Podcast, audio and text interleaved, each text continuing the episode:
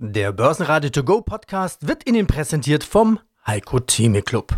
Werden Sie Mitglied im Heiko Theme Club. heiko-theme.de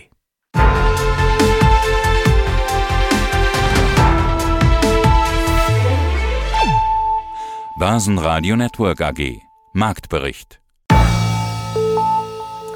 Wir haben das dritte Quartal im Rahmen unserer Erwartungen abgeschlossen. Conti Tech hat hierbei ein stabiles Ergebnis erwirtschaftet.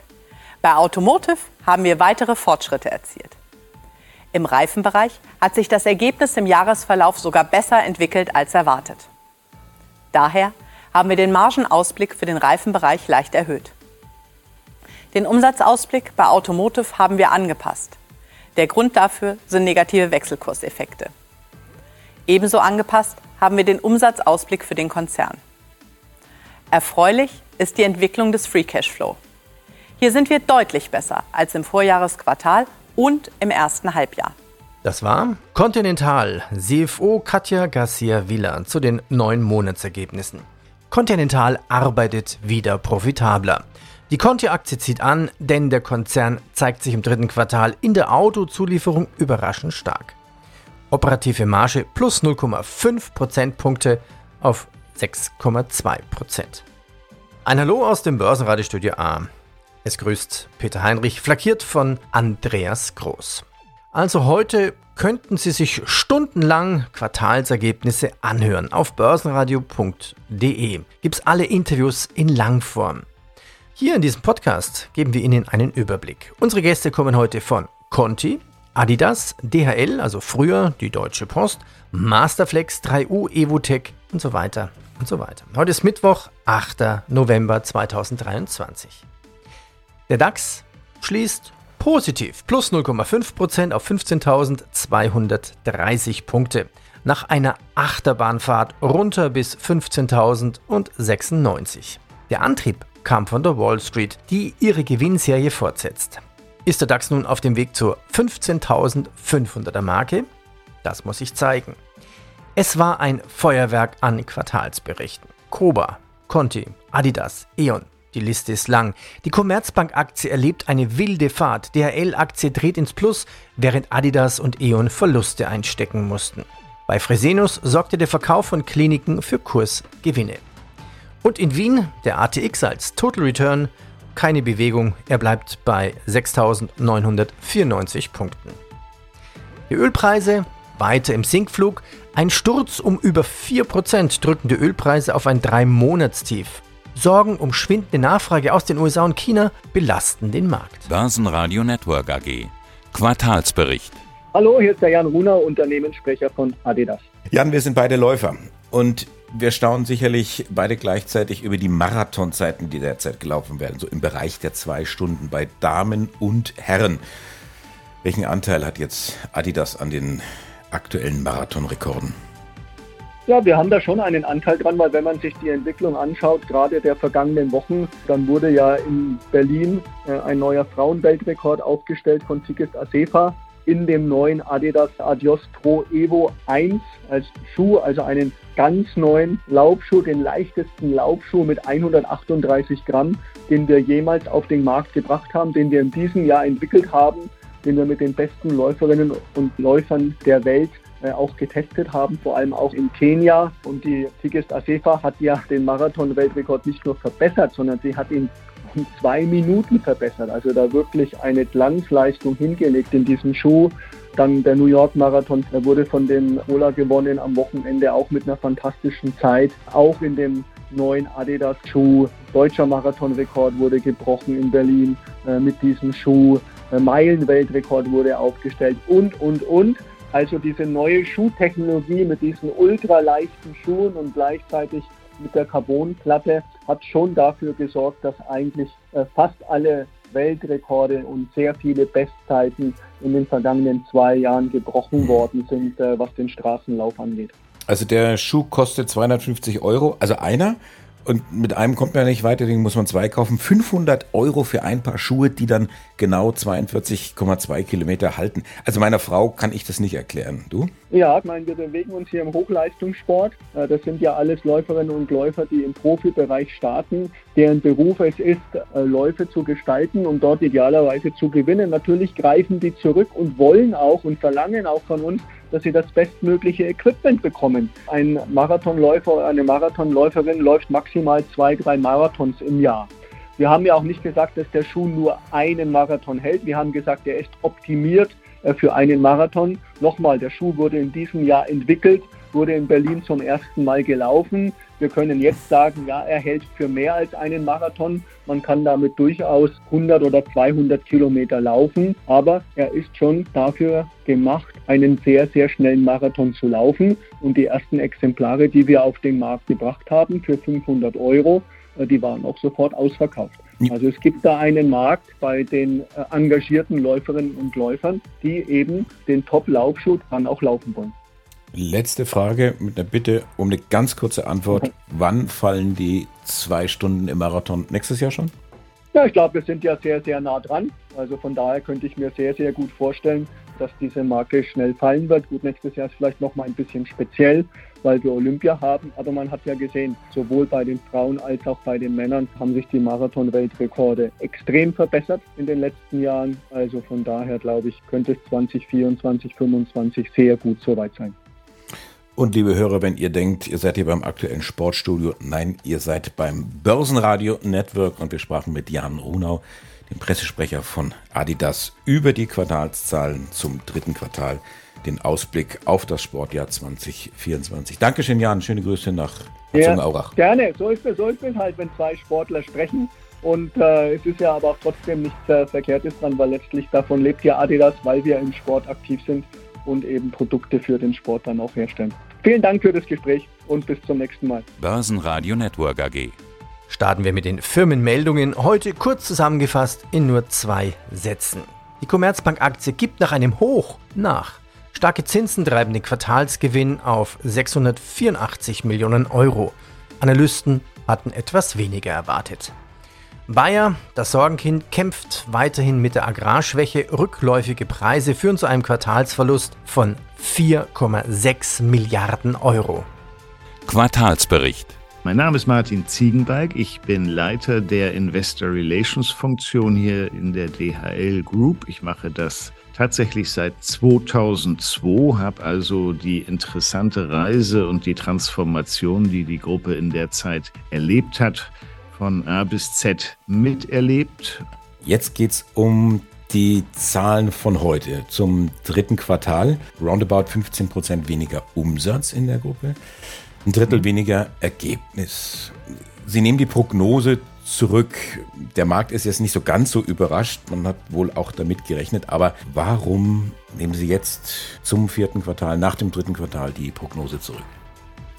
dass 2023 im Ergebnis unter dem Rekordniveau von 2022 liegen wird, das war schon zu Beginn des Jahres völlig klar, weil es war absehbar, dass wir nach den Pandemiejahren hier eine Normalisierung sehen. Gar nicht so sehr bei den äh, E-Commerce-Volumen, aber insbesondere bei den internationalen Frachtmärkten haben wir Jahre in der Pandemie gehabt, wo extrem verzerrte Frachtpreise das Ergebnis zum Teil mit nach oben getrieben haben. Die Pandemie hat auch die nachhaltige Erhöhung des E-Commerce-Geschäftes gebracht. Das bleibt. Aber das war klar, dass das ja ein Jahr der Normalisierung sein wird. Na, schon die Steuererklärung gemacht? Wir vom Handelsblatt haben in einem Steuerspezial analysiert, worauf das Finanzamt bei der Steuer 2023 genauer guckt. In unserem PDF-Ratgeber finden Sie die wichtigsten 16 Neuerungen, Einstiegstipps für Elster und vier Wege, wie Sie das Maximum herausholen.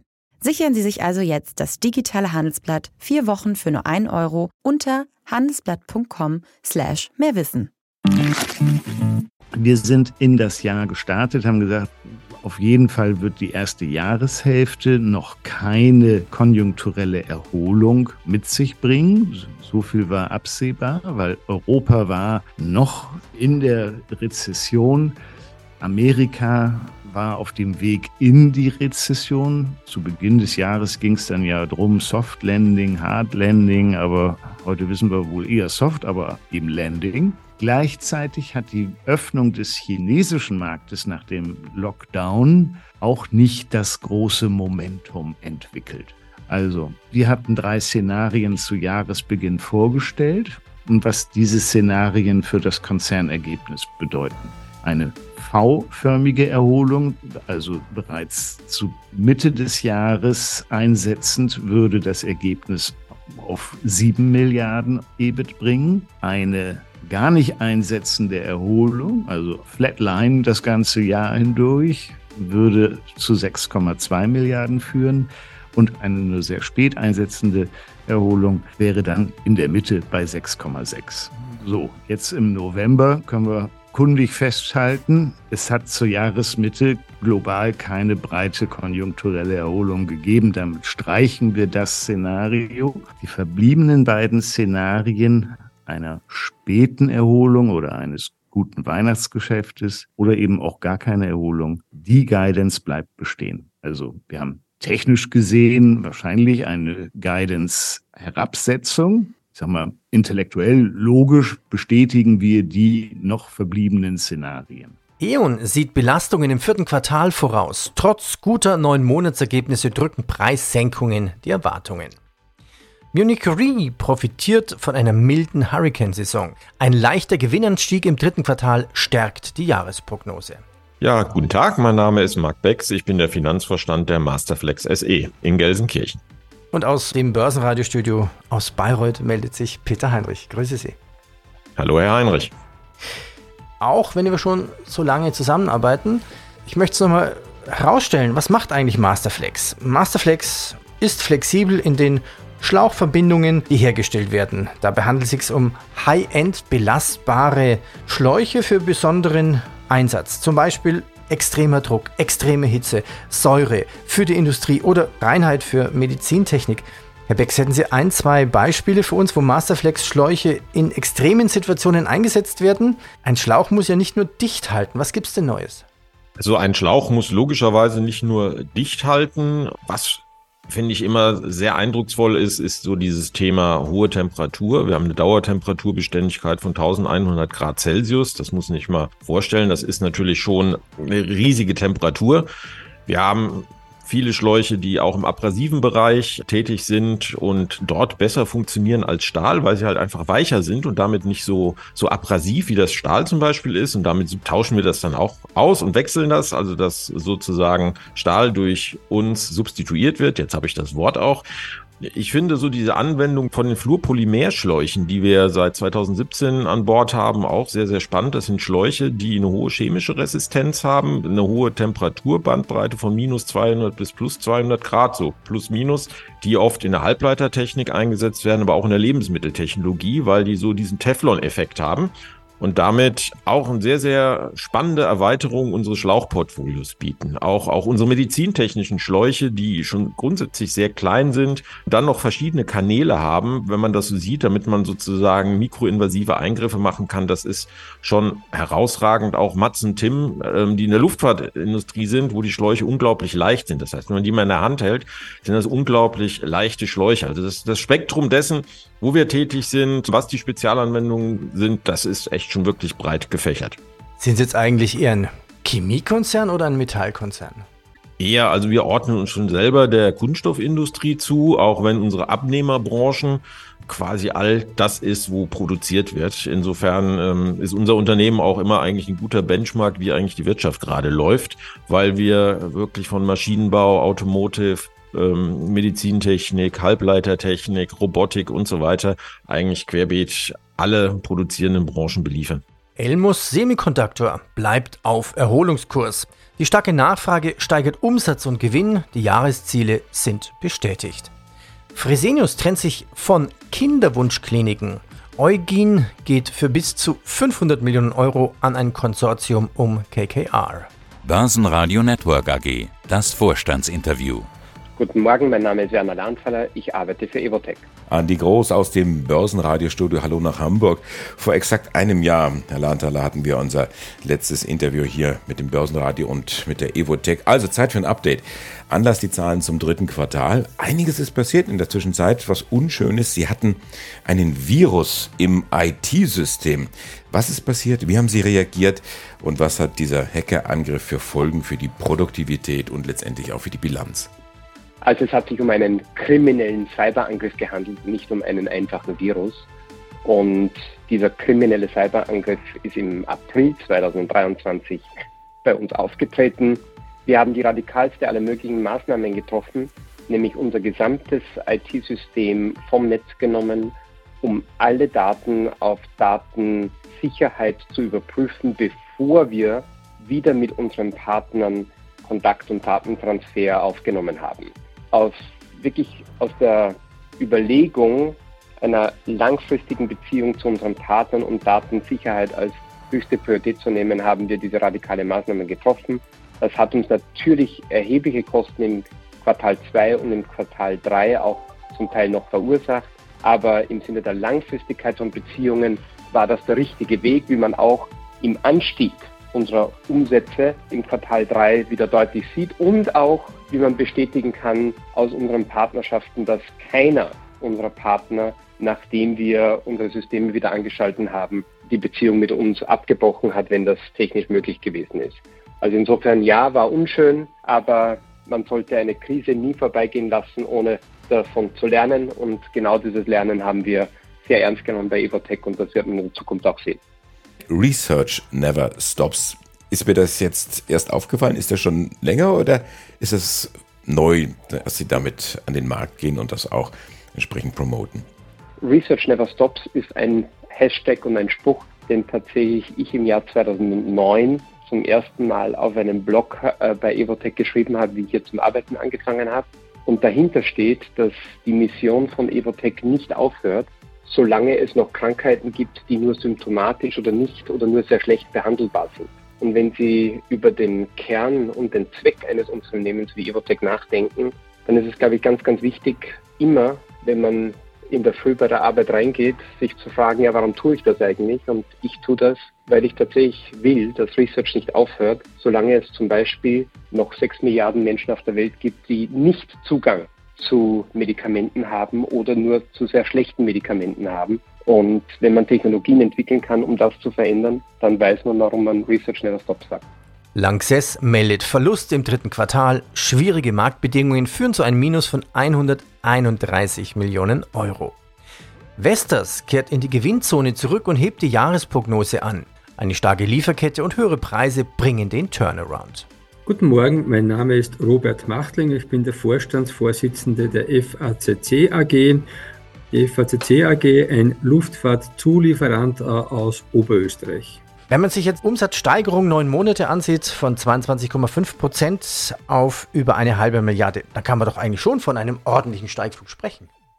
Ja, der Steigflug äh, in der Topline ist äh, durchwegs gegeben. Das ist erfreulich, das ist positiv. Der Luftfahrzeugmarkt kommt zurück mit sehr guten Auslastungen in, in mittlerweile fast allen Märkten. Äh, das sehen auch wir.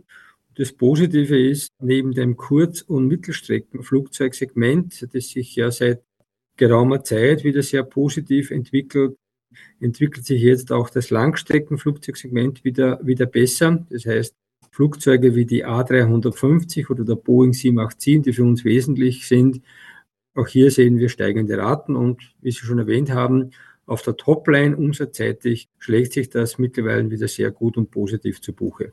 Nennen wir noch eine Kennzahl. Das EBIT in den ersten neun Monaten lag bei 5 Millionen Euro. Sie sprachen von der Erholung der Luftfahrtindustrie. Ja, ein Beispiel. Also zwei Jahre jetzt nach Corona-Tief erlebte Fraport zum Beispiel eines der lukrativsten Quartale seiner Geschichte. Also dann zeigt man, die Menschen wollen wieder reisen, auch Business-Reisen nehmen wieder zu. Wie weit in die Zukunft hinein sind denn Ihre Kunden, also die Luftfahrtindustrie, eigentlich ausgebucht? Und was bedeutet das für Sie? Sie nennen es ja auch immer das Langzeitorderbuch der FACC. Also das Schöne ist an der Luftfahrt, sie ist gut planbar. Also wir haben gute Prognosen. kann man auch verfolgen aus der Vergangenheit. Und äh, wenn man sich heute das Orderbuch anschaut, also Airbus als ein Beispiel hat das erste Mal jetzt ein Orderbuch, sprich fix bestellte Flugzeuge, das größer ist als 8000 Flugzeuge. Also das ist schon immens. Der Gesamtmarkt, alle in diesem Bereich tätigen Unternehmungen haben ein Orderbuch von etwas über 13.000 Flugzeugen und manche Plattformen sind auf die nächsten fünf bis sieben Jahre ausverkauft. Also sie kriegen heute keine A320, weil Airlines möchten eigentlich neue Flugzeuge schneller und die Industrie kommt derzeit mit dem fertigen so nicht nach. Das heißt, wir haben einen Overdemand. Das wird die nächsten 24 Monate plus minus auch noch so sein, bis sich das System wieder, wieder, wieder ausbalanciert. Also auch wir merken das, unser Orderbuch ist mit 5,8 Milliarden US-Dollar derzeit auf einem All-Time-High. RTL senkt erneut die Prognose für 2023. Schwache Werbemärkte drücken das EBIT auf 900 Millionen Euro. Dürr passt die Gewinnerwartung nach unten an. Ein schwacher Holzbearbeitungsmarkt zwingt zum Stellenabbau. Börsenradio Network AG. Quartalsbericht. Ja, einen wunderschönen guten Tag. Mein Name ist Thomas Fritsche. Ich bin Head of Investor Relations hier bei der 3U Holding AG in Marburg. 3U, das sind drei Segmente, ITK, also Informations-Telekommunikationstechnik, erneuerbare Energien und SHK, also die Sanitär-, Heizung und Klimatechnik. Herr Fritsche, vor einer Woche haben Sie die Prognose gesenkt. Warum? Ja, äh, aufgrund der konjunkturellen Rahmenbedingungen war es hauptsächlich bedingt durch diesen Geschäftsverlauf im SHK notwendig, weil wir gesehen haben, dass durch diesen Einbruch zum Beispiel der Bautätigkeiten. Ja, die äh, Anmeldung der Baugenehmigungen sind drastisch zurückgegangen. Wir haben einen relativ starken Rückgang auch im Onlinehandel was natürlich die unterschiedlichsten Ursachen hat, wie Zinsen etc., Investitionsunsicherheit. Und währenddessen sich beispielsweise die anderen beiden Segmente ITK und erneuerbare Energien recht erfolgreich entwickelt haben, äh, so haben wir doch da auch Rückstand zur Prognose, insbesondere im Bereich Sanitärheizungs- und Klimatechnik. Und deswegen war es eben aus unserer Sicht jetzt zu spät im Jahr dann nicht mehr möglich, diese Lücke zur ehemaligen Prognose zu schließen. Und äh, deswegen haben wir uns dann auch im Rahmen der Q3-Berichterstattung dazu veranlasst gesehen, da auch nochmal die Investoren mit einem neuen Update zu versorgen. Schauen wir uns die Geschäftsentwicklung weiter an. Die Geschäftsentwicklung nach neun Monaten zeichnet ein gemischtes Bild. Das ist die Überschrift über dem Bericht, den Sie heute rausgeschickt haben. Also das heißt, wenn jetzt SHK, also Heizung, Sanitär und Klimatechnik nicht so laufen momentan wegen der beschriebenen Probleme, dann laufen ITK und erneuerbare Energien besser? Ja, das ist zum einen ein relativ großer Vorteil von 3U. Ja, das ist eine Holding Company. Wir investieren in Unternehmen in verschiedensten Branchen. So, das heißt also, gerade jetzt unter solchen Gegebenheiten bei dieser wirtschaftlichen Entwicklung läuft halt eben nicht alles schlecht, sondern es gibt halt mehr oder weniger tangierte Bereiche. Und ITK und äh, erneuerbare Energien, also zwei völlig losgelöste fremde Bereiche zu dem besprochenen SHK-Bereich, entwickeln sich sehr, sehr gut. Wir haben hier zweistellige Umsatz- und Ergebniszuwächse. Ja, und äh, das gleicht sehr, sehr viel aus. Dennoch muss man sagen, dieses SHK-Segment ist bei 3U im Moment immer noch das umsatzstärkste. Ja, das heißt also auch das größte. Und hier diese Einflüsse auszugleichen, ist nicht ganz so einfach. Jetzt könnte man sagen, naja gut, mit Blick auf den Umsatz liegen sie ungefähr auf Vorjahresniveau, ist ja eigentlich alles gar nicht so schlimm. Ja, aber wir haben uns natürlich auch viel, viel mehr vorgenommen. Ja, und äh, das wissen auch unsere Investoren, auch die Aktionäre und äh, die Interessenten, die uns da auch fleißig verfolgen und wissen auch, dass wir hier relativ ambitionierte Pläne hatten für 2023. Ja, jetzt muss man aber auch sagen, die Bereiche laufen gut. Und äh, auch in dem anderen Bereich zu diesen Einbrüchen, wie wir sie gerade auch beschrieben haben, wir gehen davon aus, dass es sind alles irgendwo Effekte, wo es eher um zeitliche Verschiebungen geht. Das war in Kürze das Wichtigste vom heutigen Börsentag. Hier nochmal der Hinweis, unter börsenradio.de finden Sie alle Interviews auch in Langform. Und wenn Ihnen diese Podcast-Serie gefällt, Börsenradio to go, dann tun Sie uns einen Gefallen. Bitte bewerten Sie uns mit vier Sternen in Ihrem Podcast-Portal. Ja, und passen Sie mir auf Ihr Portfolio auf. Börsenradio Network AG. Marktbericht.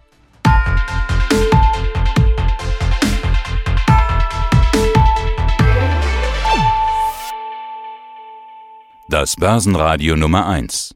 Börsenradio Network AG.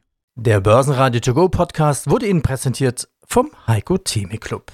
Werden Sie Mitglied im Heiko Theme Club. heiko-theme.de